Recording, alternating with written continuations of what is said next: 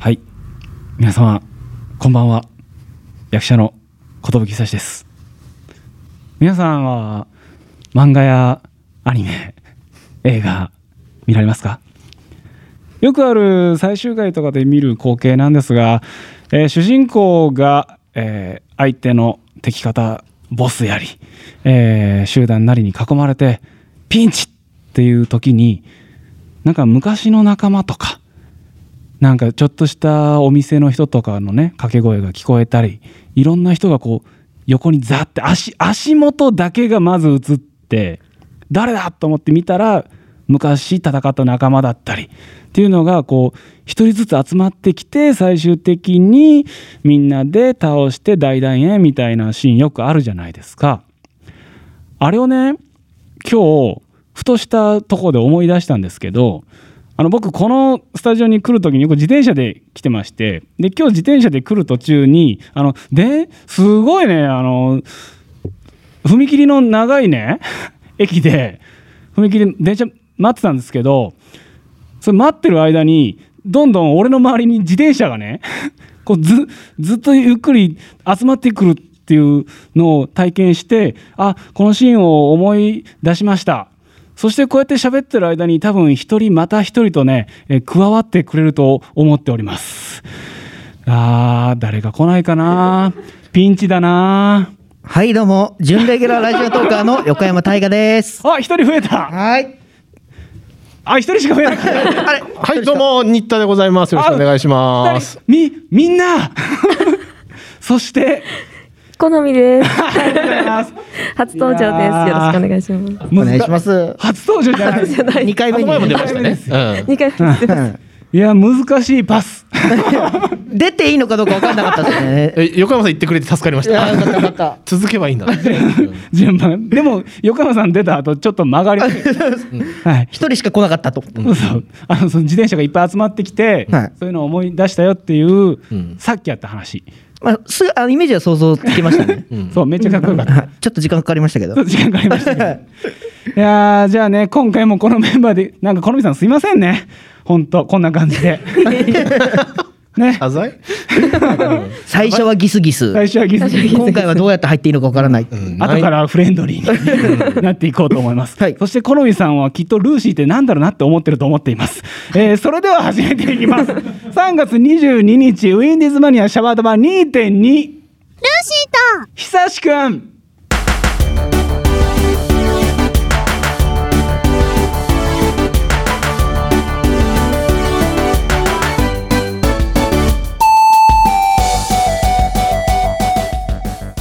この番組は制作ニューエイジシネマ協力大ゼロ学賞でお届けします。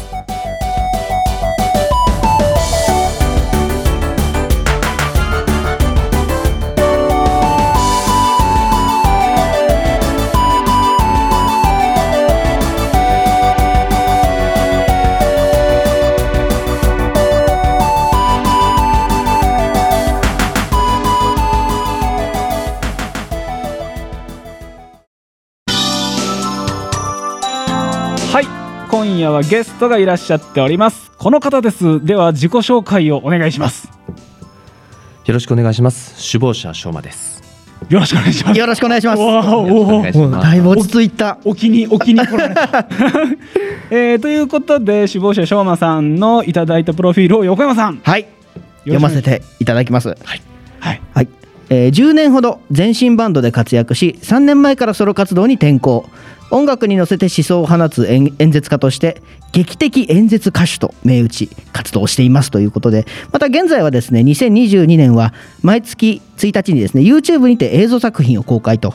3月1日に公開されたのが「防湿」2月1日が「ルサンチマン」1月1日が「エンドロールが呼んでいる」ということで今こういった活動をしているということです。はい、はい。歌手ということでこれまずもういいっぱいまずいっぱい気になるところがもそううですね。たくさんありましたからね。はい。えじゃあいきますか？などれからいきますか？いいですよ、いいですよ。もう目についたものからいきましょう。いいですか？じゃあおお名前からいいですか？そうですね。はい。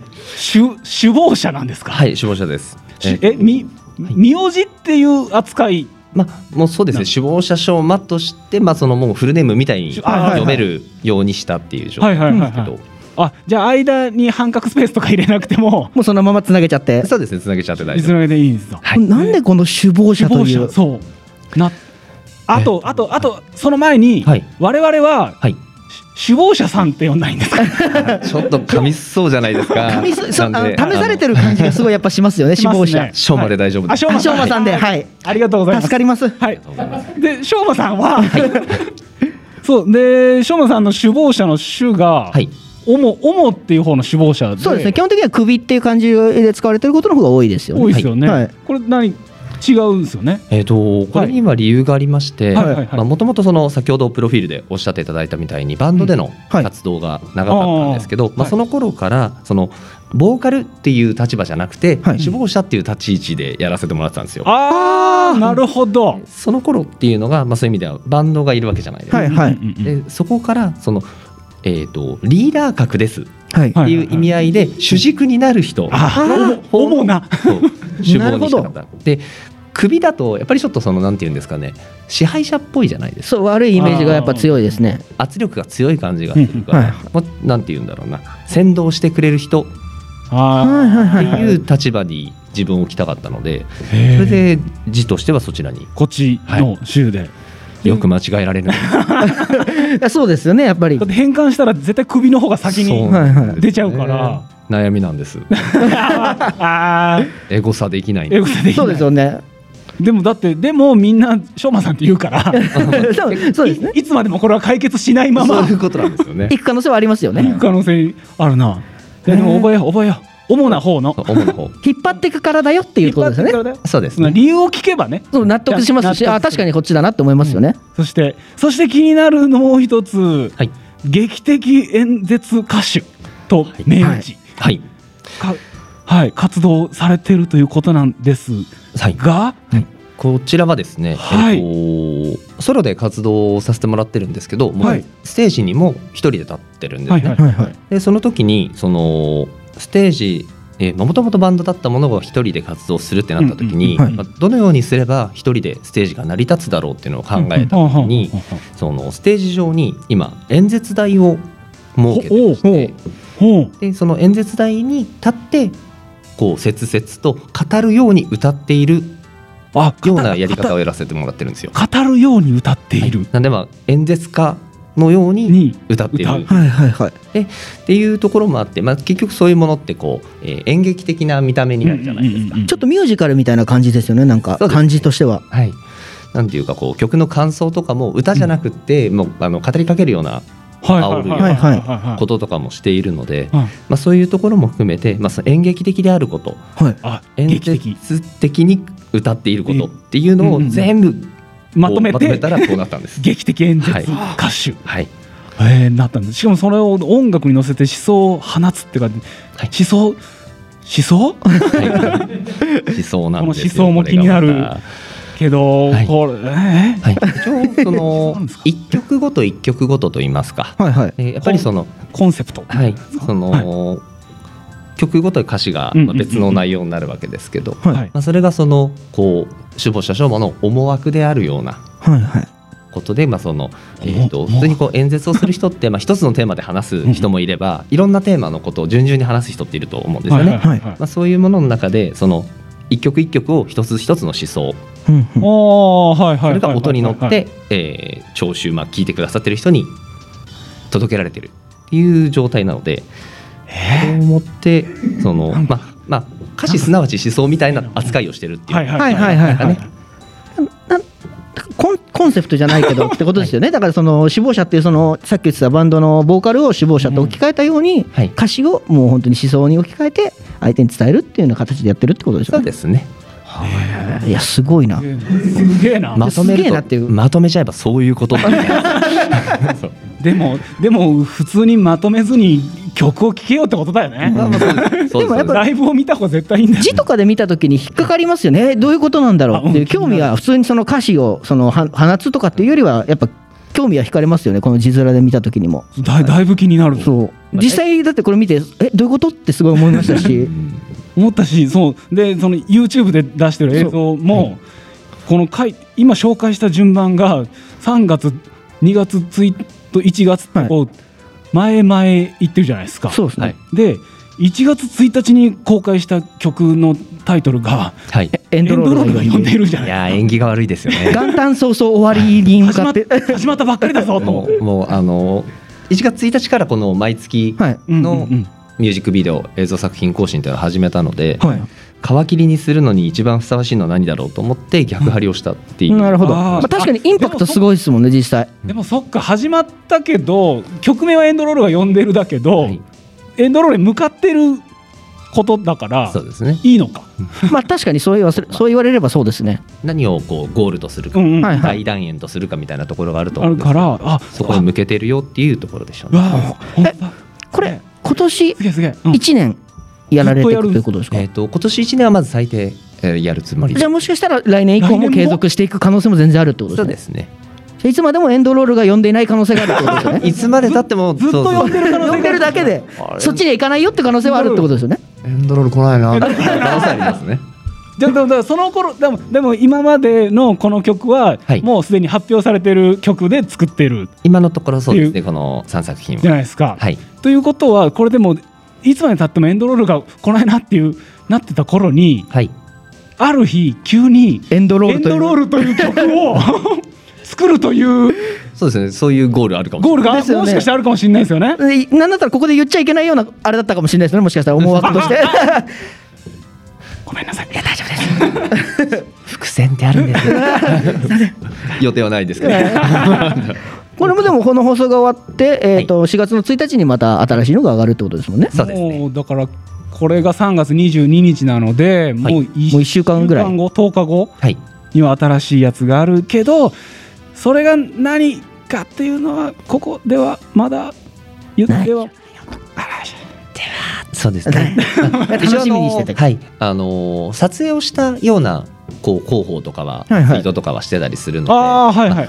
どんな格好の映像を撮ったぐらいは伝わってたりするんですけど、なのでまあそこで今まああの人によっては予想してるんじゃないかなとは思うんですけど、まなるほどああのねちゃんとわかるのは4月1日なるほど1日で。予定ですね。いやい。いですね。しかもこれを全部自分で撮って自分で編集しては自分え全部自分ですか？曲歌詞、はい。撮影編集えーっとのものもあるって感じですか、あのものもある。まず曲自体は作詞作曲基本的なアレンジまでは自分で自分で。やっています。はい。うん。で映像に関してもその今出している3作品の中で、はい。え2つは自前で撮って自分で編集もしている状態です。でまあ、その一つはこうライブ映像みたいなものを編集しているものもあるのでああはいはいはいはい。そういうと、まあ、ちょっとその限りではない。もう撮ってもらってたやつをはい使ったりと。か、あいや気になるな。しかも俺俺俺情報ですけど、はいはい。あのーしょうまさんは誕生日が12月なんですね。あら。はい、ありがとうございます。ちょっ誕生日12月なんですよ。ほうほでこのままいけばととりあえず1年やったら12月に最後ってことじゃないですか。一応。うそうですね。とはい、エンドロールが、ね、1年。はい、来るならば。はいはいはい。いやなん絶対ね素敵な何かがあると思うんで いやそう思ってるってことですよね。お俺がね？個人的な。個人的に。絶対ある。ちょちょっとチェックしておきます、はい、ありがとうござい。ます。なるほど。私きはい、でもう時間がない気になることいっぱいある。そうなんですよ。僕あのプロフィールのところでもう一個気になることがあって、はい、おなんすか？の活動を始めるきっかけっていうのをこちらの方でいただいてるんですけど、はいこの思春期の頃に後頭部を殴られたような衝撃を受けたバンドはい、果たしてそれは一体何なのかと。はい、残りの時間で語っていただければなと。わかりました。うんちょっとね。はい。はい、おこちらのバンドさんは、はい。黒夢っていうバンドさんなんです。はいはい。はい。はい。黒いね、えーまあ、その中学生のもう中23ぐらいですかね、はい。うんうん。の頃に、えー、と知りまして、はい。でその頃っていうのがもうその黒夢さんが、えー、と一回活休というかはいはい。活動を終えるタイミングがあったんですよ。でその頃のそのもう終わりに向かってる、はい。こうその、えー、と盗作していく感じ。はいはいはいはいってはい。いうはいのをこう間近ではい。見て見る機会があって。で、うん。まあ、その時にそのなんていうんですかね。やっぱそのえっ、とまあ活休間近だからとか、はい。何かこうこうなんていうのかな。走り続けるがゆえこう壊れていってしまってるような、うんうんうんうんうん。えっ、となんだろうな。うーん。なこう普通じゃないものを感じた。そうですね。はい部分がありねまして、でそこでそのなんだろうな、まあ、ライブを見ている人たちの表情だったりとか、はい。うん。その歌ってる様、えーと語りかけてる様っていうのを聞いてる人たちのこう表情だったりとかを見て、うんうん。その音楽って別にその5分間ふんふん聞いてれば終わるものですけど、はい。生でその歌ってる人と聞く人っていう関係があるライブっていう場所うん。でそのもうその5分間で人のこう人生が変わるような時間になったりとか人の考え方がガラッと変わるような瞬間になったりとかはい。するんだなっていうのを見て、あこういうことっていうのは自分がしたいことだなっていうふうにその時にこう芽生えたなっていうのが覚えてますね。えー、すげえ中学生でそういうふうに思えたんですだってだって実際に少年翔馬さんは人生変わったからね。ね。人生変わって今ここにそういうことです首ね。謀者となって現れて。5分で変わったっていうのがやっぱすごいですよね、なんかその話を見て、うんわあでは、はいそんな翔馬さんの、はいえー楽曲をはいここでお聴きいただきたいと思いますそれでは曲紹介の方よろしくお願いします、はい。それではお聞きください。首謀者書まで英断か万有か。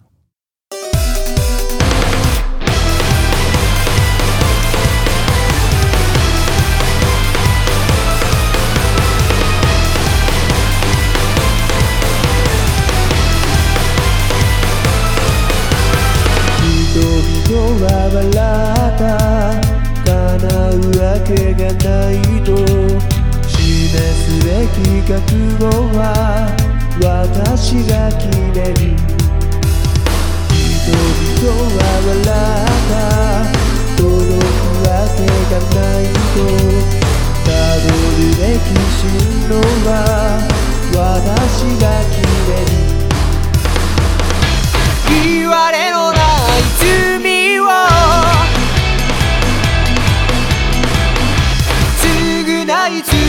けてもまばゆき憧れを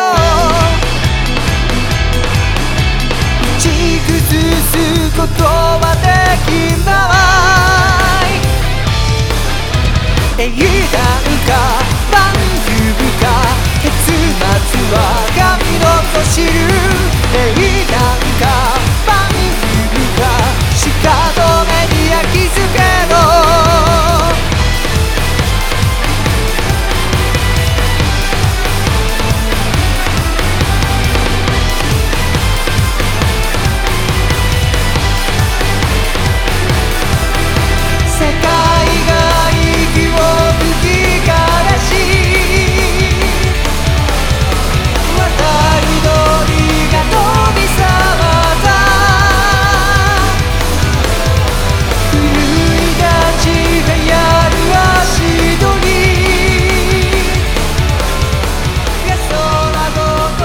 聴きいただいているのが2022年1月24日発売のシングル CD「英断か万有か」こちらになります。そして、えーライブスケジュールですね。こちらの方も一緒に説明していきます、えー4月の23日浦和ナルシスでライブ行います。でまた4月の24日こちらが東京流通センター M3 ですね。2022年春。そして5月の21日東京ビッグサイト国際展示場デザインフェスタボリューム55そして、えー12月の17日初台ドアーズで、えー単独公演ですね。ピグマリオンリベレイト英断か万有か。こちらが、えーそのワンマンライブということで行われているとい。うことでございます、はいありがとう。ござい。ます、ありがとうございます。緊張した。ありがとうございます。はい。滑らかに言っていただいて。あいりがとうございます。滑らかだ、えーでそれで、えーいろいろライブスケジュールがあるんですが、はい。はいえーこれをチケットが欲しい。こののおのおののものとかは、はい。えー、と情報知りたいなと思った時は、はい。まずあれですか、えー、と昌磨さんのツイッターとかをチェックしとけば、はい。まずあの浦和ナルシスとかはいいいけるってことですか？そうですね。チケットはい。の予約先とかもある、ツイッターであるとか、あとはい LINE 公式アカウントも持ってますので公式だ、はい、いずれかであのメッセージ等を入れていただければ。はやるとえでこれの調べ方もそのまま首謀者賞まで検索をかければどっちも。主な方でやっていただければ。主な方く首じゃない方ですね。リーダーの方のね、はい。首謀者賞まで調べても賞賞馬はあのかける馬と書くね。そうですね。いいですねいいですね。いいですね。いやありがとう。あ俺がありがとうございますわかんないな。で調べてもらえばできると、はい。えー出てきます。そして、えーやっぱりあったよ。ほらほらいい12月なんかありましたね。誕生日で言ったじゃん。言ったじゃん。そうですね。いいことだって鋭い言ったじゃん。鋭いんですよ。さん情報ということで。ほらで12月17日発売ドアーズのワンマンライブ。はい。あるとはい、このワンマンはもうチケットって発売してるんですか？はい、発売させてもらってます。はい。2月の22日から発売をさせていただいてるんですけども、はいはいはい。はい、でこちらがですね、えーとはい。はいうん。チケットとしては、うん。えー首謀者証馬の通販サイトがありましてまあそちらで、えー発売をしています。はい。はい。であとはまあライブ会場でももちろん発売をしてるんですけども、うん。で今回その、まあ、特殊な方法を取らせていただいてて、はいはい。まあ、通常のこう、発送も郵送もしてますし、はい。えーこうご希望の方にははい。直接こう首謀者証馬がえ？手渡しをしに、え？直接？直接行くんですか、はい、直接あの会いに来る首謀者です。今会える首謀者。今会える首謀者。そう。しかも自発的に来るからやっぱちょっとあその一つ前ですよね。えそうですね。先に行く感じですよ。すごい。えそう。かえどこ北海道とかは？あの限界とかはありますよね。限界があってそうですね。あそれさすがにあの一応あの関東圏ぐらいにさせていただいてます。一応あの要相談させていただくんですけど。はいはい。はい。確かに、はい。えすげえ。すごいな。なかなかないですよね。なかなかないな。うん。首首謀者が来んだ そういうことですね。C チケット買って直接届けてくれるってなかなかファンにはありがたいというか本当に嬉しいというか。えい今のところ、はい。届けに行った人はいるんですか、はい一応行かせていただいてます何件か。それはそのどう向こうはどうなっちゃうんですか？本人が来るんでしょ？直接だって。あってなる。またわたしてますよね。私しますよね。まあ、で一応ねそのえっ、とそれこそこうフルメイクで行った方がいい、うんうんうん。はいはい。衣装まで着た方がいいのか、はい。素顔がいいのか。っえていうのは、まあ、その TPO をその,、はいはいそのご本人さんが選んでいただいてる状態で。す。うわすげえ。そうですよね。やっぱお会いするときに普通 こっちが普通でねあの相手その死亡者さんがねガチガチだったらやっぱり何何事だって周りから見られちゃう可能性があるからということですね。なので。えおそれはでもその素素の状態で 来てくださいもあありなんまあまあそれはそれで、いいんだ。まあ嬉しい嬉しいですよねでもそれ。公。開はされてないから。ああそそううかそうか。うわそれあうわうわあすげえ。内緒だよ。私のためあほう。だ内緒だよだそういうことか。ずるい。プライベートが見れるよっていう。ずるい。お茶はダメですよね。一応そのえっ、とチケット渡すぞってあれだけですよね。まあ、本当にこうじゃあこれですって渡して、さよならっていうわけではないですけど、はい。一応その、えー、とお話はさせていただもく時間はうん幾分かは取らせていただいてます。いいですね。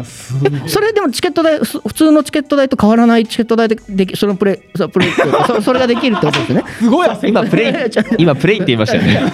なななんだすみません。あのすみません。失礼です。すみません。あうん。そういうことができるってことですね？はい、あのーそうですね、うんこのえっ、と実は郵送よりも手渡しの方が安いんですよ。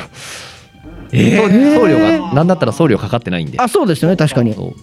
いやもうあのー売り出してからあ違ったなって思いました。なるほどねあれこっちの方が稼働があるな 思いました。うん絶対絶対時間とかも大変だいやそうですねい。やでもそれすごい嬉しいファンはう、ん。うわ気になるもうもうでもい販売してるんですもんね。販売してるから今回が一番その今までで、うんあの今までのもう何倍も大きい会場でやらせていただくので、はい。よりそこをこうに向けて熱意を持ってやってることっていうのを分かってもらう方法っていうのをいくつも取っていきたいので、はい。まあ、今回のその手渡しもその一つなんですけど、うわーすなるほど。げえじゃあライブ本編もきっとすごいことになる気がする。そうですね。うん。いやじゃあそれをちょっと楽しみにはい。2022年生きていきましょう我々。そうですね。はい。といったところで本日のゲスト首謀者しょうまさんでした。本日は本当にありがとうございました。ありがとうございました。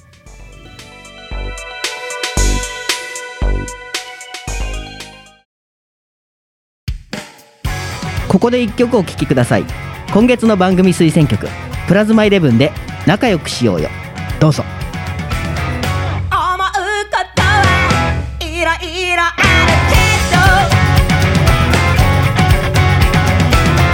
けど。うまく話せる自信はない。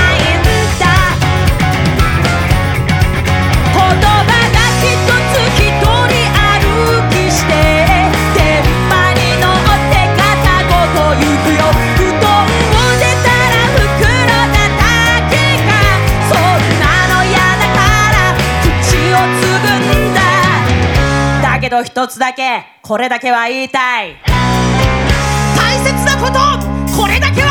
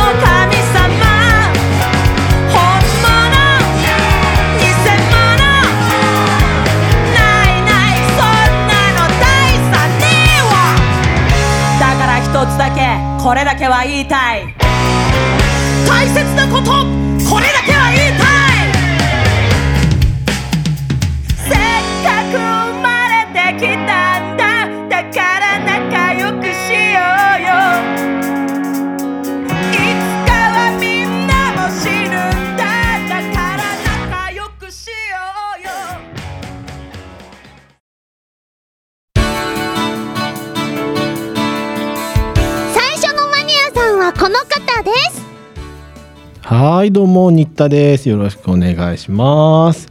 今日はねあのー新田の鉄板の話をさせていただきます。鉄板？鉄板。いろんなとこでいろんな風に使い回してきたなんだ。僕のお箱の話をですねうん。小話を2つほど小話。小話。を2つほどさせていただきたいと思います。はい。話はい。そんな感じです。はーい。別に全然雰囲気とか作る気ないです。いつも通りにいただきます。ははい。そうでしょはい、えっとですね、はい。まあ昔ですね私10年ほど前ですね、うん札幌で土木作業員の仕事をしてたんですね、はいはいはい。うん。まあ、今土木作業員。そう。基本は今映像の仕事ばっかりやってるんですけど昔はそうやっててで冬場ですね除雪作業をやるんですよ土木。ってはいはい。北海道、うん。でまあそあの10年ほど前、えー、とや仕事今日も仕事雪かいたなっつって戻ってうん。であの作業場が人里と離れた国道で除雪作業やってたんで、うんうん。車持ってたんですね。車じゃないといけないような場所で、はいで車で家戻ってきたらうん。もう駐車場が50センチぐらい埋まってるんですよ雪で。あー。ああいけねえいけねえっつって、はい。まあ、北海道民はいつものことなんです。はいはい。うんうん。で降りて、まあ、20分ぐらい駐車場雪かきしてうん。で車車庫入れするかっつって車庫入れっていうかまあ入れるかっつってはい。入れたんですけど私の除雪が甘くてですねうん。動かなくなってしまってですね。車が。車が。その下が全部履き切れてないから入そう。ってってあのもうね全部吐くなんて不可能なんですよね北海道って。まあ50センチ積もってたらそうですよ確かに。あのなんだろうある程度踏み固まったとこまで除雪して、よし埋まんねえだろっていうとこまでみんな雪かきして、はい。はい。そうそう。で入れたら雪かきが甘くて、うんうん。ズボっていっちゃって、はい。あこれやべっつって。であの JAF あの北海道の人はみんな雪雪埋まるんで JAF っていうそのあのっていう。車車のフはいはいはい。ォローしてくださる方々、そう。じレッカー車ね。レッカー車。のフォローしーしててくださる優しい方々ね、はい。JAF ね。優勝優勝でね。はい。優勝で。ねそう。で JAF に電話したら、はい。ちょっと今日は札幌がどこも大雪であのいつ行けるか分かんないですって言われて、はいはうわ車出せないって明日も仕事だと思ってどうしようと思って、はい。それが夜中の10時ぐらいで、はい。い、やもう翌朝実家の親呼んで車で引っ張ってもらおうと思って。いはいはい。でまあ夜が明けてでちょっと親父すいませんちょっとあの車埋まっちゃったんであのワイヤー持ってきて引っ張ってください車でっつってで両親来て車で朝出勤前に。で、うん。あの私軽自動車だったんですけど、はい。あのバンパーにワイヤー巻きつけて「よし OK だ引っ張るぞえい!」って引っ張ったらうん。バリバリバリバリっつってフロント全部剥がれてえ？ヘッドライトからえ？空調から全部大破して、え？そうん。え？事故事故起こったみたいになって。ま前剥がれちゃったって感前じが剥がれフロンあのそう。ライトの本体本体もってことですか？はい本体ごとバリバリバリバリっつって、本体にはい。なんか線はつながってないんですか？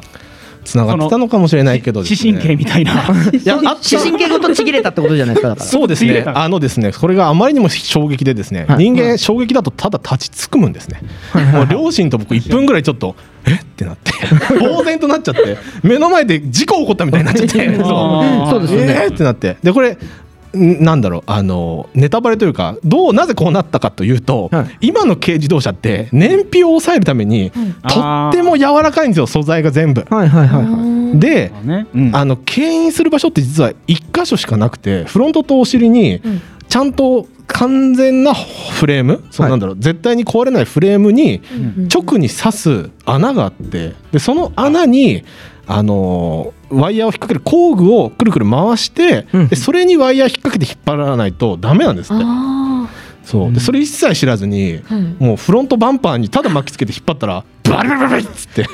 正規の方法じゃないやり方でやっちゃったってことやですね。そうそうそう。うわーってなって。でもうどうしようどうしようどうしようってなって、はいはい。であの近くにガソリンスタンドがあって、はい。でガソリンスタンドで車レンタルできたんですよねガソリンスタンドでできるんですか？そう10年前なんですけどあの北海道の地元だとレンタカーサービス兼用のガソリンスタンドがあって、はい。そうそう。ほそう。で近くにあったからそこ行こうそこ行こうっつって行って、で車レンタルしてでもう持ち事行くからっつってもうちょああとの自己処理は両親頼むっつって。まあ両親もびっくりしますけどねこんなの任されたところでみたいな。もうみんなびっくりしながらもなんとか行って、はい。で結局そのなんだ車会社呼んで、はいはい。検査してもらったら、はい。もう空調やら何やら行かれてて、はいまあ、修理することはできるっちゃできるんですけど、いきなりこう実はそこ壊れててみたいな可能性もゼロじゃないんで、うんうんうんもうちょっとって言われて。ああ分かりましたっつってちょっとじゃあ廃車にしますっつって 廃車にして、はいで僕とまあ親父が折半してですね。あの、ま新しい車を。まあお互いやっちゃやらかしたかったからちょっとっつって車買いましたっていうね。高くつきましたね。ついたこんな簡単に軽自動車壊れるんだと思ってびっくりしましたね。でもさ北海道あるあるなんじゃないですか結構。ねもしかしたら。うん。だから僕。北海道そんな雪がすごいのに、うん。そもそも軽自動車に乗るっていうのはいいんですか？あ軽だらけですよ逆に。やっぱ軽の方軽の方が維持費かかんないんで、みんな軽自動車乗るんですよね。もう、こ壊れる前提。事故とかあそう。多くないんですか？そう雪の日とか。絶対。いや多いしあの、うん。多いんだ、札幌の講習所で言われるんですよね、はい。軽自動車維持費安いしいいんだけど、うん。もう即死だよとは言われます。ぐにゃってひしゃげちゃうんですよね軽かける自動車天秤すごいですね。命から。命から。ねお金のや お金からってことですよね。いやでもお金か。でもねやっぱ軽自動車のガソリン税とかが安いんですよね、はいはいまあまあそれはね。長期的に見た時に。そう。だ軽軽が維持しやすいんでやっぱねみんな軽っていうのはあるんですけど。でも死ぬ可能性がすごいある。でしょうん。雪が積もって。う。ん、まあまああるあるですね。まあでもあるあるです。みんな。あるあるなんだ。あるだ。もう年に何百件も事故りますからね。それこそ僕土木作業員で事故処理やってたんで、もう冬すっごい滑って滑って事故しまくりでそれを処理っていうのをやってましたからね。それが分かってるけど軽に乗る。乗りますね。維持費が。うん維持費が。維持費が。お金が。みんな事故にる。ならないって高く食ってるってことですね。そうですそうです。そうですね。あるあるなのに？じゃあ二つ目の話いけるかな？まあいければいきまますす。か。2つ目の話。はい。えっとですね、六軽自動年車ぐらい前、六年ぐらい前ですね。はい。はい。私東京にいたんですけど。東京のあ北海道からね。東京に上京してて、出てきた時。はい、はい、マチコンに行ったんですよ。その時。マチコン？ままマチコン。そのあマチコンうん。あのコンパ、昔流行ってましたよね。マチコンなんかイベントなんとかマチコンみたいな、うんうんお菓子好きマチコンとかいろいろあったんですけどその当時。菓子好きマチコン？であったと思います。オでフ会みたいなもんそうそうオフ会のコンパみたいな。お菓子なそうで僕は映画マチコンっていうの行って、はい。映画好きがい。いじゃないですか。でソニーミュージックソニーいいのか？ソニーピクチャーズ協賛でなんか DVD 映画の DVD もらえたりしてはい。行ったんですよの昔 DVD もねはい。であのでそのマチコン行くと10人ぐらいと連絡先交換するんですよね。はいはい。はいはいそうそうそう。でなんか一人ちょっと会ってみますかってなって。はい。じゃああのじゃあちょっと池袋のカレー屋さんにちょっと夕食でもって感じで2人で行ったんですね、はい。まあ A 子さんとしましょう仮に。A 子さんが私彼氏とか別にいらないんですよねって始まって、ん。えなんだこいつだと。ななんでなんで俺は今この人とカレーを食ってんだと。マチコンなのにとそうそうそう、うん。ってなって。まあでもなんだ縁なんでまた会いましょうみたいな感じで,、はい。で別日指定されて、はいうん。はあまあ友達からかみたいに思いながら。友達から。でそれを同僚の Y 君に話したんですね。うん。そういう A 子さんって出会ったんだみたいなで A 子さんってどんな人なんですかって言われて、うんまずあの「金持ち父さん貧乏父さん」っていう本をね勧められたんだよって言ってうん。で Y 君が「え？っ?」て言ってはい「他には?」って言われてうん「ボードゲームが趣味らしいよ」って言われてはい「え？ちょっと新田さんそれそれもしかしたらマルチ商法かもしれませんよ」って言われて「え？ボードゲーム？どういうこと?」みたいな。で、うん。金持ち父さん貧乏父さんっていうのは素晴らしい在テクの本なんですけど、はい。なんかマルチ商法の人がそれを導入でまず進めるらしくてっていうのがあー。1で1はい。一。ボードゲームが、はい。あの何年か前に実はボードゲーム団体がそのマルチ商法の団体で警察に摘発されたことがあったらしくて、で Y 君はそのマルチ商法のなんか舞台の台本を書くためにめっちゃ詳しく調べたから知ってたみたいな。あー。そうそう。で新田さん他にはって言われて実は今夜会うんだけどあのなんか2人で会うはずが実はなんかパーティーに行こうって言われて ああもう新田さんそれダメだって言われて。あー怖い怖い怖いってなって、はい。でもう断って。で断ったらパーティーキャンセル代で3500円くださいって言われて。え？いやもう怖いからもう払うからバイバイっつって払ってブロックしました恐ろしい話があったもんですよっていうね。もうそれ以来マチコンにちょっと行けなくなった日体でございますけどね、うん。はいちょっと駆け相当駆け足で言いましたけど、うん。とりあえず落ち落ちまで行ったんで満足でございます。はい。そんな新田の小話でした。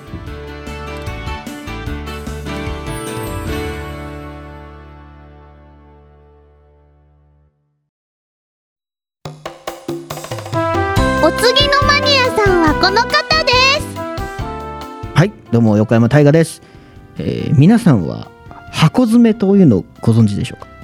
箱何ですか？ね箱箱詰め。いゲーム？詰め？やえっとこれ元は漫画が原作なんですけどは去年ドラマ化もしていてで今年の頭にあアニメでもやってる作品なんですけどはい。知らないですかね？初めて聞きました。ちょっと知ってるかもしれない。あのー父兄さんの福家さんのお話のお話だ。作品で。ちゃん見作品だ。そう。あのー日テレでドラマやっててその戸田恵梨香さんとか長野メイクうんとかが、あのやっていた作品なんですけどもはい。僕それ全然知らなくてえっ、と知らなかったですね。はい。もともと知らなくてあの漫画から入ったんですよ。うんうん漫画を読み始めてあもうドラマ化もすでにしていてあなんだ今度アニメ化するのかって形で知ったんですけど、うん。これが面白い そんな大きい声で言えばいいの？マジですか？いやこれが面白くて。でそれをなんか伝えたいなっていうか普及したいなと思って、まあ、ちょっと喋るんですけどはい。僕は個人的にはそのドラマも漫画もアニメもあの一応目を通したんですけどはい。あの漫画がやっぱり一番面白くて、はい原作で。でこれ原作安美子さんっていう方が書いてる安美子さんはい安美子さん、うんでこの人経歴すごい面白い人ではい。もともとえっと県警で10年働いてたというああすごい。経験者だ。実際にそう。バリバリの警察をやられていた方でうん。で漫画を描くのが初めてだあー。えうん。で漫画を描こうとして描き始めたんじゃなくてうん。警察を知ってもらおうと思って描いた。ええっていうのでもともと描き始めたものなんですね。うん。でしかもその面白いのがその似顔絵警察官をやってたんですよはいはいだからちょっと絵は描けると。モンタージュ的なやつ。そうですそうです。だからその原作の出てくるその知識というかうんあれが本当の知識だしその実際にその人が経験したことがうんうんうん。書かれてるんでなんかそのあるじゃないですかそういう警察を舞台にしてる漫画作品ドラマとか、あんな薄っぺらじゃないんですよね、ああい言い方悪いなこ ち亀こち亀こち亀とかまあこち亀なんて警察やってないだろうなって人が明らかに書 いてる。拳銃なんてあんな簡単に撃てねえぞと。あんな制服着てこないぞと。あんな特殊な刑事いねえぞと。いうのが海パン海パンデカとかいねえぞと。そう。なんですけど、まあ、その辺のディティールも結構こだわってて、そのダメな部分みたいなとかっていうのも結構出たりする。リアルってことなんですそうですリアルリアルで、で結構ギャグ漫画テイストなんですよ割と1話完結でああの真面目だと思ってたこっち亀じゃないですかあそこちらまあこれを言っちゃうと確かにそうなんですけど、はいまあでも大筋のストーリーもあってもちろん、うんうんうんその進んでるうんうんでもまあ基本的に今回例えば詐欺がありましたとか言ったらその詐欺を追いかける話だとか、うんうんそのなんて言うんでしょう小学校とかにその警察があのスピーチっていうかあるじゃないですか交通違反でこういうのをしちゃいけないですよとかって。はいうのをどうしようって時にその泥棒から得た知識をそのみんなに披露するみたいなのがあったりして、まあそういうような感じで1話完結で進んでいくんですけどそのうん僕も最初ギャグ漫画だと思って読んでたんですけど、今20巻ぐらいうん。出てるんですね、うん。作品自体は。結構伏線も多くて。その大筋に関わるストーリーのところとか、あのその1話完結で出てきたそのチラッとしたキャラが実は重要なキャラクターだったりとかしたりしててそういったところでも楽しめて。で「箱詰め」っていうそのタイトルがその交番交番。のことを箱詰めっていうらしいんですけどあ。実は違あれってる違うっていうのがそのおいおいストーリーを読んでいくと分かるんですよ。ああなるほど。ダブルミーニングみたいにそうダブルミーニングなんですよ。箱詰めっていうその交番のことに対してそのタイトルがついてるのかなと思うと話を読んでいくとまた別その箱詰めには違う意味が一応あってまあそれがおあの本筋といろいろ関わってくるっていうような感じなんですけど。せ昔あのセブンってあったじゃないですか。あ映画。はいはい。ブラブラッド・ピット。あはいはいはい。あああの洋画ね。うん。洋画で、はい。あれで最後にそのブラッド・ピットのはい奥さんが箱詰めにされて送られてくるんですけど、あそういった方最高的な感じではない。最高的な感じではないですね。そういった感じではないですけど。一番初めにそれ引き合いに出すみたいな。ギャグ漫画ちょっと入ってますって言ってんのに一番初めの一言目の箱詰めって知ってますかって言われた時にはいそれかと思っちゃったって。ことまあでも確かにそう思っちゃいますよね。でもそれに近いですあのあちょっとそれに近い近いホラー好きだから寿さん。まあ、なんてそう言うんでしょう。まあ獅子をもがもがれてってことですよね。怖い怖い怖い。ここに詰められるやつ。怖い怖い怖い。まあでも実際に箱に詰められるっていう意味ではあるんですよ。やっぱその箱詰め。まあそんなにネタバレでもないんですけどその段ボールにしまわれてるその事件をいくつかピックアップして説明されていくんですよ。王道のストーリーの中で。段ボールにしまわれてるその過去の事件のファイルってことね。なんか途中で時間軸が一回飛ぶんですけどへえあうん。本当に伏線がたくさん入ってる。いや本当に。で主人公がその成長した姿のところでその段ボールをこう取って出してそこにいくつかファイリングされてる事件が出てきてそれがそれがメインのストーリーで進んでいくっていうような形になってるんで。でそれがいくつもあるっていうような感じなんですけど、はい。まだ途中全然途中は途中なんですけど、はい。これがまた本当に面白くて。ドドラマは見たんですか？あドラマも見ました。でもドラマも結構その再現が高いというかあクオリティ高くて。で TVer でも今見れるんですけど。TVer TVer TVer あの多分 TVer ですね T- あと TVer あ多分一番あの 有名じゃないサブスクのやつだと思うんですけど。あのネットフリックス。ちょこちょこちょこディスりがいやでもいい感じですけど。自分も実際調べた時にやっぱこれあんま使わないなって思思ったっていうか。やっぱネットフリックスとかねアマゾンプライムとかの方が強いから。確かにそうですね。でも本当にそのキャストの方の最後まあ僕正直そのメインの戸田恵梨香さんはちょっと納得はいってないんですけども。納得いってない。納得はいってないですけど漫画を読み始めたら。原作原作が合ってないってこなんかななんとなく戸田恵梨香さんじゃないかなと細すぎるかなと思って。ああ細い。細いですよねあの方。もうちょっとしっかりに肉がついててもいいのかなっていうふうに思ったりしたんですけど。でもだ誰がいい？誰ですか？え？誰が誰がいい、まあ、そんなすぐちょっと思いつかないんであの次週の宿題にさせていただきたいんですけど。もそれは持ち帰って。でも、はい。あの三浦翔平さんとか出てくるんですけど。はいはいはいそれはあの本当にあのキャラクターまんまで。うん。でその TVer とかその日テレの YouTube でそのなんていうんですかそのまとめとかあの細かい区切りみたいので結構切り抜きみたいのが実際に公式から出てるんですよドラマの。それ見るだけでも結構面白いな。あのこれ見るだけで面白いんですか？そのあはいその面白い部分が本当にあってぜ面白い部分が。絶対に笑っちゃいけないそのなんか朝のその警察のなんて言うんでしょう。小ネタのところがあそうです。あのピックアップされてる。そういう感じなんですね。そうですそうです。へー。あの笑っちゃいけない人命救助みたいなそういうシーンがそうあの切り抜きであったりもしていて、でもそれも実話に基づいてる時もあるんですよ。あそうですそうです本当に。実際のその警察の方のその経験に基づいてっていうところがあるかもしれないので。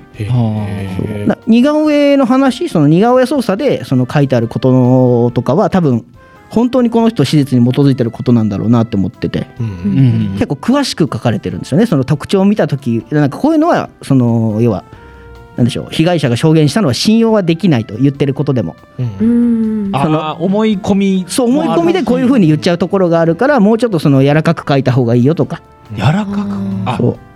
柔らかく書く。なんか表現としてなんていうんですかその目がキリッとしてたとか結構意外とはっきりと答える人が多いらしいんですけど。でも実際はうん。そうじゃなくてうん。あの思い込みの部分とかうん。怖くてそういうふうにしちゃってる部分っていうのは結構強いから気をつけなきゃいけないとか。6割7割似てるぐらいでそうですそうです。やった方がいいってことないん。だそうしないとであれあれらしいですよ。その似顔絵をはい。描かれる描かれる側に回ることは多分ないと思うんですけど。そうですね。回ったらちょっと僕は嫌だなとは思いますけど。思うんですけど。うん。そういう時のために、はいあのつけ袋とかしてるといいらしいですよ。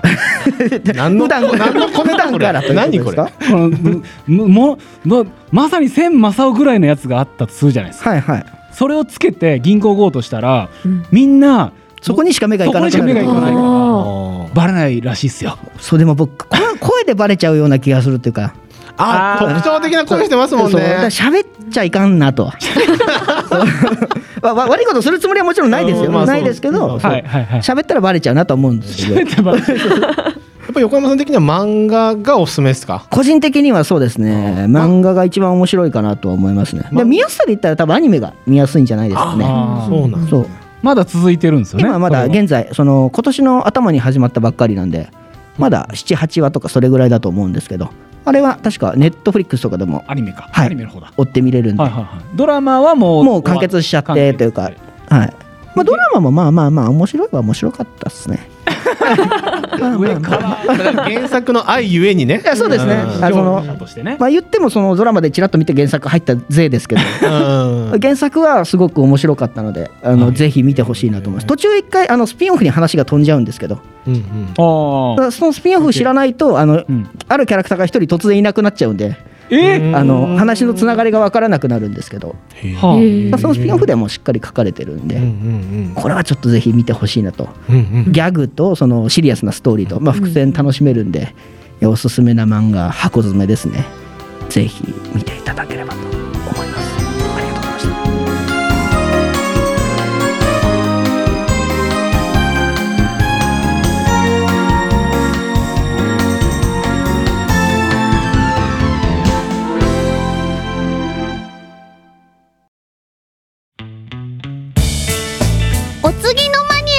はこの方です。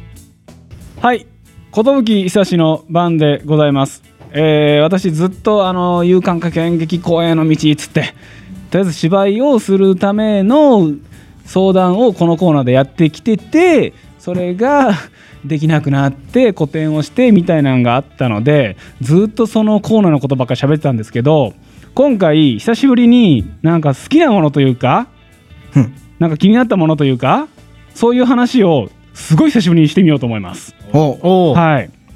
ということでですね、えー今回気になっている人、うん。お。人が私この人気になってます。はい。お。えー多分知らない、うん。えーあーっていう人は多分いないと思う。うん。林紙幣。ほらー、いやでもなんか聞いたことあるな。マジですか？林紙幣。かする気はします。なんだ？かする気がする僕の記憶の彼方のどこかにかすった気がします林紙幣。林紙幣さん。キングダムですか？あー違います。違う違う。いそうだなと思ってはい中国人俳優？違うあー違う。はい違う。はいないか。次ないか。架空の生き物架空の生き物です。林紙幣という犬が。あその要は、ね、二次元じゃないってこと。ああえっ、と実際に存在する人です。実際に存在する人、うん。言い方はあれだけど。はいはい。ないかないか。林紙幣山の名前？あ人って言ってた。そうです。人です。気になる人。林志平さん。気になるえ人政治家？ああ違う。違うなヒントは？作家？サッカーあーちょっとちょ、うん、近づいてはきた。サッカー選手。違違う遠のいた。ご音ご音だけだよ音だけでしょそれ。う 遠のいた遠のいた。遠のいた。はい遠のいた。歌手歌手。確か違う遠のいた。脚本家。あーあーあーなるほどね。脚本家ね。演出家？舞台の人？演出え舞台の人じゃないですお芝居には関係ある？関係ございません。ない。はい。えー。さあ今これを聞いてる人いね調べないでくださいよ。林志平調べないでください、はいもう今のところ。こんなとところじゃないですか？画家？あですか？あ画家。あうーんちょちょっと違うかな。はい誰か。ははいい、この人林志平さん、うん。えー、集英社の。ああ。あったよ。はいどうぞ。あのジャンプの編集の人。はいそうですあのチェーンソーマンの編集の人。ツイッターで見たことあるかもしれない。あ見たことあった。ぼ僕もフォローしてます。フォローしてんのに？フォローしてますフォローしてます。フォローしてんのにずっと出だからかすってたの僕の心のあーどこかになるほどね。そうそう週刊少年ジャンプの編集部のはい。で林志平さんなんですけどもそう今出たそのチェーンソーマン。はい。はい。立ち上げ、えー担当しまして、はい。えーでこの間そのチェーンソーマンの人が書いてすごい面白かった「ルックバック」はい。はいはいこれも、うえー林志平さんが担当しているので多分この人の手腕だと思います。うん。そして、えージャンププラスでですね、えー今やってるダンダダダンですか？でダンダダン。あダンダダンかちょっとだが多かったかな ダンダダダンじゃないです。ダンダダン。うん。も担当しています。これですね。あ持ってあー。バックから出てきた。た嘘でしょ？新刊買ったばっかなめっちゃ笑顔めっちゃ笑顔。これの説明しようか悩んだぐらいで今日。ちょっとね、へー。そうダンダダン、ちょっと説明してあげてくださいよ、ダンダダン。いや大丈夫です。あの僕の口からはねその語れないんですそうそう、ダンダダンめちゃくちゃ面白いんですけど。そうなんですよ。へーそうそうチェーンソーマンもめちゃくちゃ面白いんで、で、あとそのジャンププラスっていう無料のアプリでやってるやつで、スパイファミリー、はいはい。あ全巻持ってます。これ前回持ってるでしょ？大好き。スパイファミリーも林志平さんが担当しております。へはい。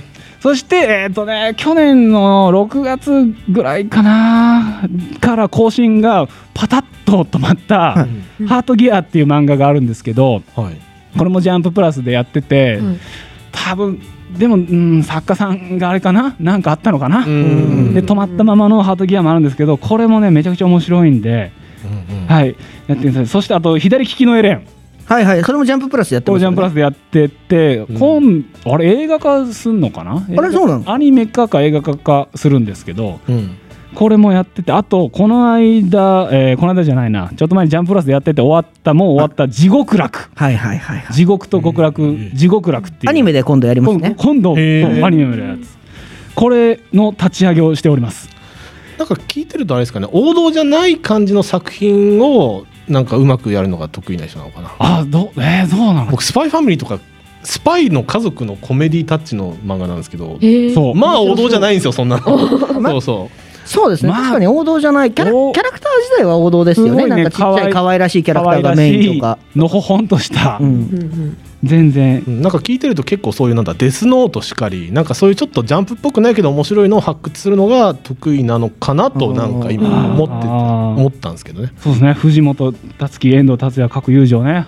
発掘したね、うん。各漫画家を発掘した林林志平さんがすごいすごい気になっててどんな人なんだと。どんな人となりが。そう人となりが気になってるんですよ。でもうでパパパッとね。はい。パパッと今調べたらね。はい。身長185センチ。あそういうとこ？ろでかい。まず外見から背ねが高い。うん。背高い。うん。あと結構男前。あもう、画像も普通に出てる。画像もね顔もわかるんですね。あの画像が普通に出てくるレベルの人なんだ。編集者さんが出るってなかなかですよね。そうなんですね。うんえーであのジャンプジャンプジャンプだけじゃないのかな？編集者って結構みんなあれなんでしょう？ちゃんと勉強できる人しかなれないっていう入社できないっていう話を聞いてるんですが、そうなんですか？ええ。そうなんですか？あのそこら辺のバカ人じゃはバカは編集者ができない そんなだって作家がこういう話しようと思ってるんですけどって聞いて、はい。相談に乗る人じゃないですか、まあまあそうですよねあ知識量っていうかね。知識量もそうだしリテラシーもそうだし、今後の展開とかもそうだし、全部この人がやってるってでなんか調べたと法政大学国際文化学部卒。文化文化学部国際文化学部法政大学の。うんううんん。やっているそうですがこの人が、はいはい。あのそうすげえなと思ったのがうん。うんここないだジャンプが出したジャンプが出したじゃない集英社が出したアプリで、はい。うんあのいろんなあの漫画を作れるアプリがあると思うんですけど、うん。うん。はい。ネームあなんまかニュースになってた。ニュースになってた？なってたそれ。漫画なネームってなんだ？ね。ネームの説明からかな？ネームの説明だ。うん。漫漫画の作る時の一番下書きみたいな、はいはい。うん。あ簡単な絵コンテみたいなね。そうですね。絵コンテ絵コンテ細かい細かくないざっくりとしたカット割りとかですカよね。ット割りコマ割りと視線視線誘導とかあるんでしょ、うんうんこんな感じで書きますを棒人間で書くみたいな。棒人間で書いたりっていうのをその集英社が出したんですけど、はいうん。そのネームを作れるアプリをはいはいはいそのアプリを作ったのが林志平さん。あそうなんだへえそう林志平さんが立ち上げたらしいです。すごっ。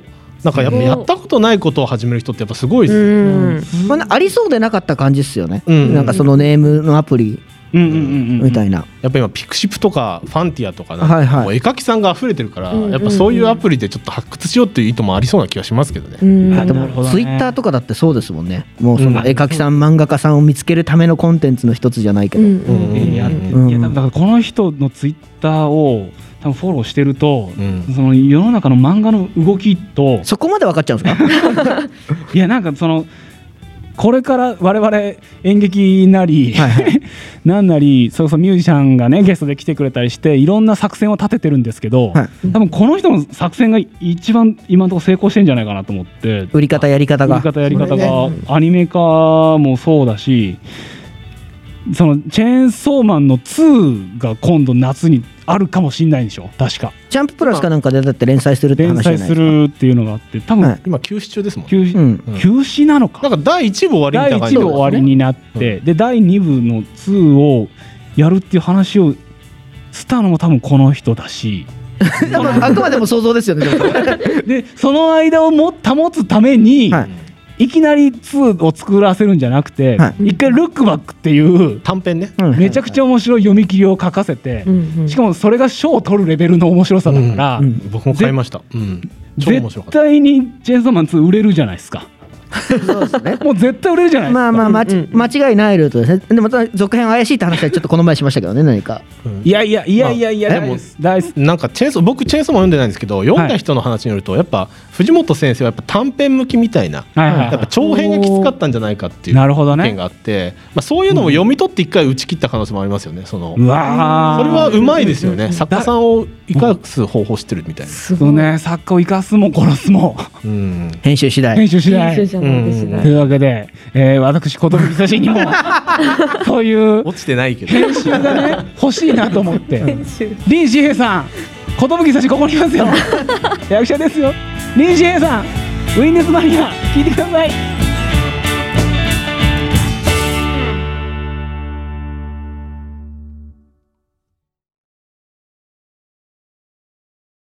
ケロケロチャムと星野エイジのケロバシ連合会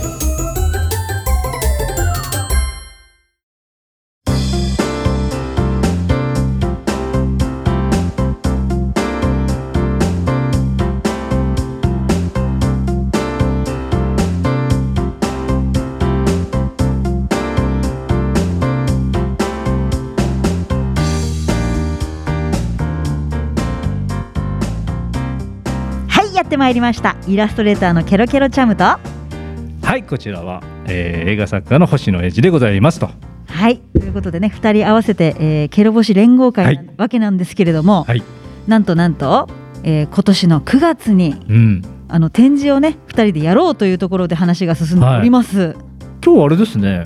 はい、チャンさんの声近いですねでしょ？もうあのラリーがすごい早いでしょ？い早いですねやこれはね実は、うんあの2メートル先ぐらいに私がはい今日いるんですよ。あいる？はい。今日いる？ラジオ現場に来ております。いやー来れましたよ東京に。久々なんかちゃんとこんな近い距離で撮ってますねポンポンポンポンもすごいね、5G ぐらいのそうね 8G ぐらいのやっぱり電話回線やっぱり時間かかりますかかりねますね。あの、うん。九州までの距離と。ですね。今日はスムーズですよ、聞いてる方々も、はい。実ははい。今日ねそうよ。この撮る前にですね、はい。なんとですねケロ星じゃないわ。ケロ屋敷。あケロ屋敷ですね。イベント名ケロ屋敷はい。はいの会場、そう。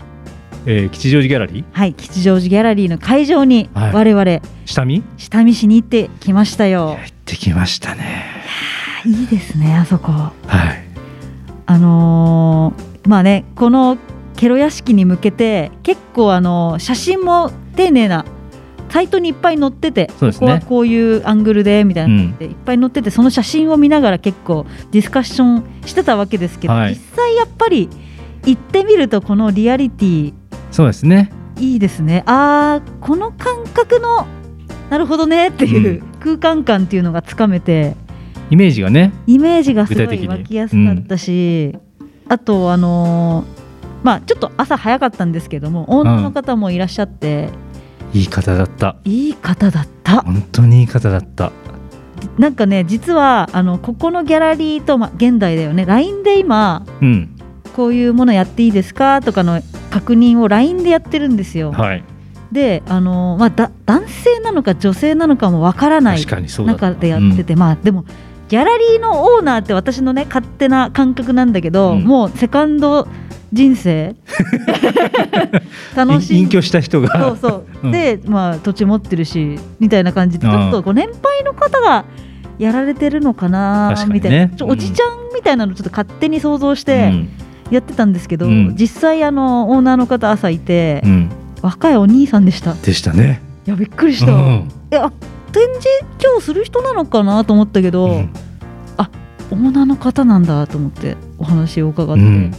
全部の質問に答えてくれてね。全部をもうすごい。そう。もうチャムさんがあれやりたいこれやりたいっていうのを ああそうですねみたいな。そう。ここなら大丈夫ですよみたいな。優しかったよね。ね。チャムさんのやりたいことがさ あのあーあそういう人初めてですっていう そういうなんかそういう返事多かったですよね。そうそうだね。あのああうんまあいいですけどみたいな。うんなんかやった人はいねえよみたいなねそうそうそう ちょっと前提のね確かにいいですね。あの結構メジャーとかもねうちら持ってってうん測りに行ったけど、大体でも本当に隅々までは測ってもうらっしゃって、うんうんうん。ただあの窓窓のここのここのサイズは測ってありましたっけ？さあそこは測ってませんねみたいな感じでいないのよ。そここだわってる人はいないのよ窓ガラスに何かしようっていう人あんまりいないのよね。いや今回ねちょっと窓ガラスもちょっと面白いことしようと思ってるんで、確かに。ただそこからじゃねえよっていうのはあるかもしれないね、ちょっとねあの本当に読めないというか。見た感じ本当派手派手な感じになりそうですよね 今回いや派手ね。派手にしますよマジでいや楽しみだと思った、うん今日は。いやーいいねやっぱりうん、楽しみだわなんかでも普通にあの用意するものが、うんあの露骨にねうん。いろいろ必要だなっていうのが 出てきてしまって果たして9月までに用意できるのか。ああ。頑張らないとね。心配っちゃ心配、うんあのちょっとキュッてなってるね心臓が今日。なった。ちょっとあの現実を叩きつけられた感じがしますよね、今日ね。ああそうだ。これもやるんだった。そう。みたいなね。チャムさんがさもうあれもここにこれ置きたいとかさ言い出したじゃないですか。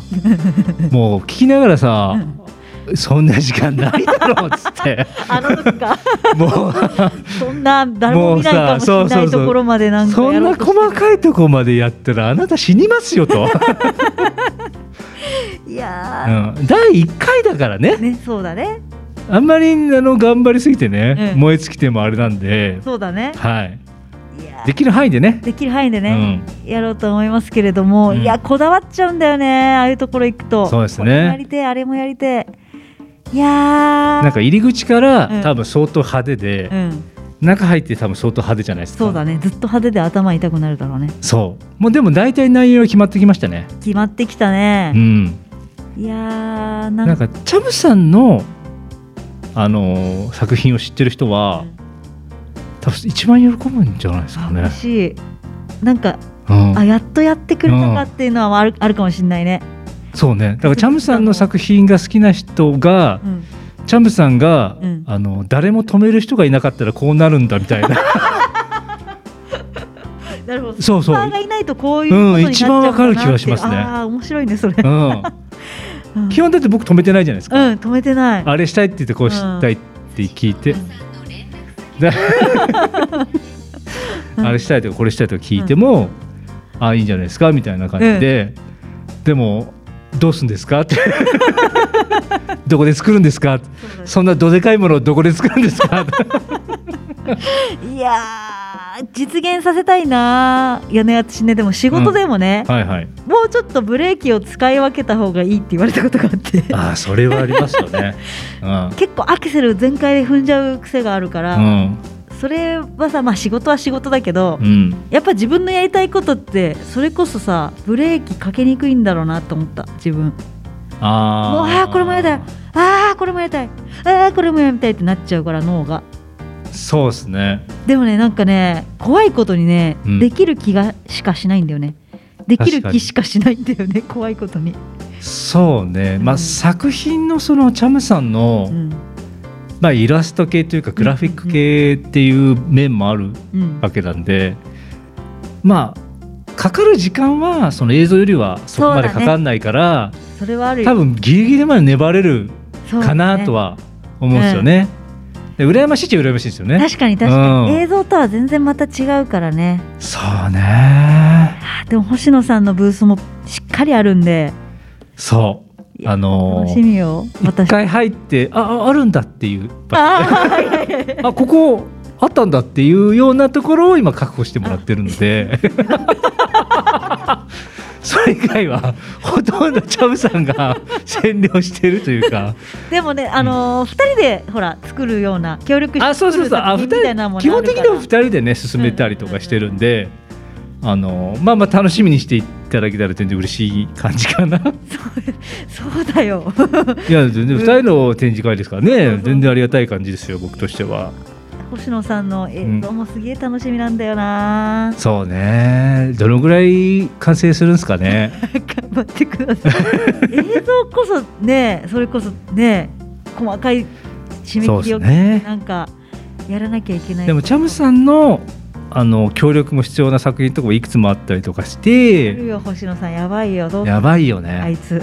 あ やばいよ。つ3月だよもう今。がやんないとね。3月ラストだよ。あまあでも夏までにあ、は、うん、あのやるやら決まると思う。そうだねそうだね。多分諦めてこれはもう次だなっていうのはあると思うんでまあまあ楽しみにしていただけたらね、嬉しいですね、はい。ちょっと詳細言っておきますか？そうですね。えっ、とケロランドっていうね名前でやっていくんですけれども、えーケルランドなの？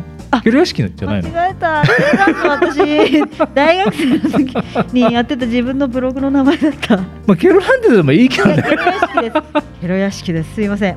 もうちょっとねあの屋敷っていう B 級レトロ感を出したいんですけれどもそうですね。えっ、とケロ屋敷は9月のね。9月のえっ、と、まあ22日ここのスタートまでちょっとまだ決まってないんですけども、はい。あの3連休がねうん。ごめんなさい金土日が休みでしたっけ？えっ、とそうっす。に連休が、うん。そうです。金土日ですね。ですよね。えっ、と9月の確実にやる日を言いますね、2022年はい。9月の23、24、はい。25金土日、うん。これ3連休になりますのではい。ここ吉祥寺ギャラリーで、えーやります。そうですね。はい。そうですね。もしかしたらうん。22日からやるかな、平日もやるかなってところを今検討してそうですね。これはまああの今ねうん。話した通りねあの準備にすげえ時間かかるんじゃないかっていう。月曜日に実は搬入してて、はい。どこまでできるかなってはいいうところを考えているんですけれども、こうな大事をやろうとしてるんでね今ね。やっぱケロ屋敷なんでね。そうね。大事をやろうとしていますが、うん。はい。あの23、24、25確実にやりますので、はい。よろしくお願いします。お願いしますということでね今日はもうそのぐらいで。はい、今日は進捗情報ではいございました。行きましょう。はい。それではありがとうございました。ありがとうございました。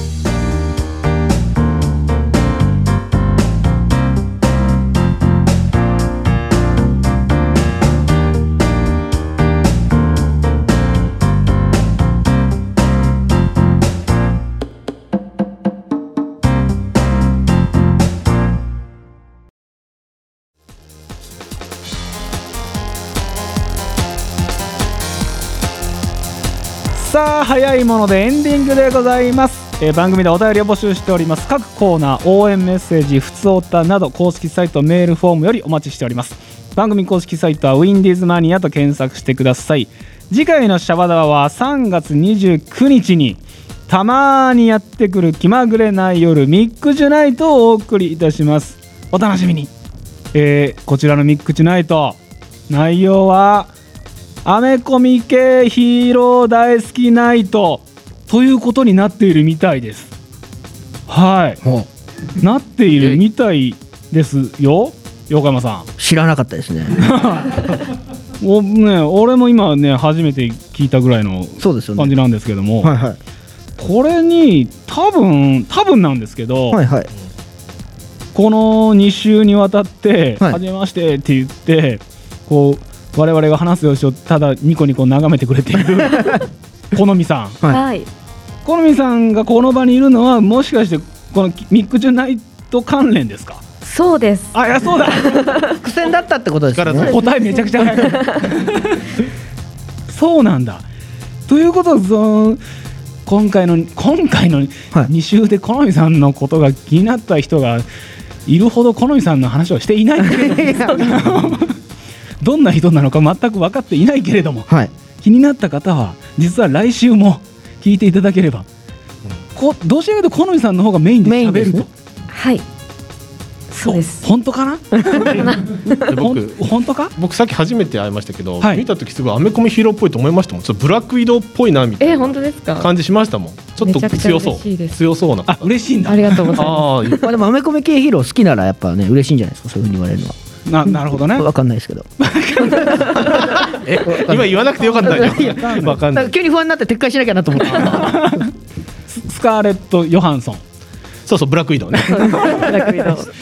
これぐらい知らない、えーアメコミのことを知らない私寿差しと、はい。えー横山さんも。そうですね。アメコミは分からブラックウィドウって言われてあんまりピンとこないんですけど、ね。はい、雲ってことぐらいしか分かんないですそうですね。くうん。そういう雲毒雲がねですよね雲ですよね。雲じゃない。いや雲の雲でブラック移動って雲がいるんですけど、うん。ですよね。まあ、それと関連あるかわかんないけどマーベルのキャラでもブラック移動っているんですよ。そうそうああですよ。雲の名前でブラック移動もあります、ま あこんなレベルこんなレベルの人たちがね。別にマーベルもいます。レベルの我々も参加させてもらうと。そうです参加させてもらって、えーブラック移動って言われてありがとうございますってうれ嬉しがる好みさんがそうそうそう。メインでやると。そういうことですね。いやそちらもねあのぜひね来週聞いていただきたいですね。本当ですね。はい。であのー好みさん。はい。ずっと思ってたと思うんですけど、はい。ルーシー、ルーシルーシーって何だと思います？ー。なんだと？ルーシー。概念の話です概念。の概念ルーシー ルーシーって何何？誰誰とかじゃなくて。何？冒頭でなんか可愛い女の子の声が流れた女の子の声が流れましたね。あれがルーシーなんですけど、はい。ヨスあああ出てきた？ルーシーだ。よ。あルーシー。あ久しぶりだなルーシー。好みさんだよ。好みさんだよこの人がルーシー。笑われてるわはじめましてルーシー。それがメタフィクションなのあー違う。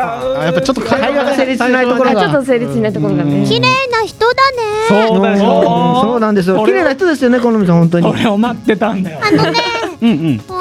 えっとうんねうんうん。私 何を言おうとしたんだあ何をしたんだ？フェードアウトしちゃったの。ルーシー？ルーシー？ルーシー？ルーシさん。はい。あはい。返事呼んだだけ？読んだだけだ綺麗な人だね寿さんは綺麗な人じゃない。男そうだね。こウイルスが入っちゃったかな？さんはねウイルス入っちゃったなってな コンピューターウイルス的なやつね。えー、好みさんはい。これがルーシーです 難しい。大丈夫ですここの場にいるほとんどの人が分かってないから大丈夫です わかりました。横山さんも分かってないんでそうですね僕概念だと思ってた概念。概念か。概念というものだと思ってたルーシーという概念ルーシーという概念。なるほどじゃあその謎分かる人は来んのかな？どうかな、お楽しみということで、えーそれではここまでのお相手は寿久志と横山大河と新田良二と好みと。ルーシーでした。皆様ありがとうございました。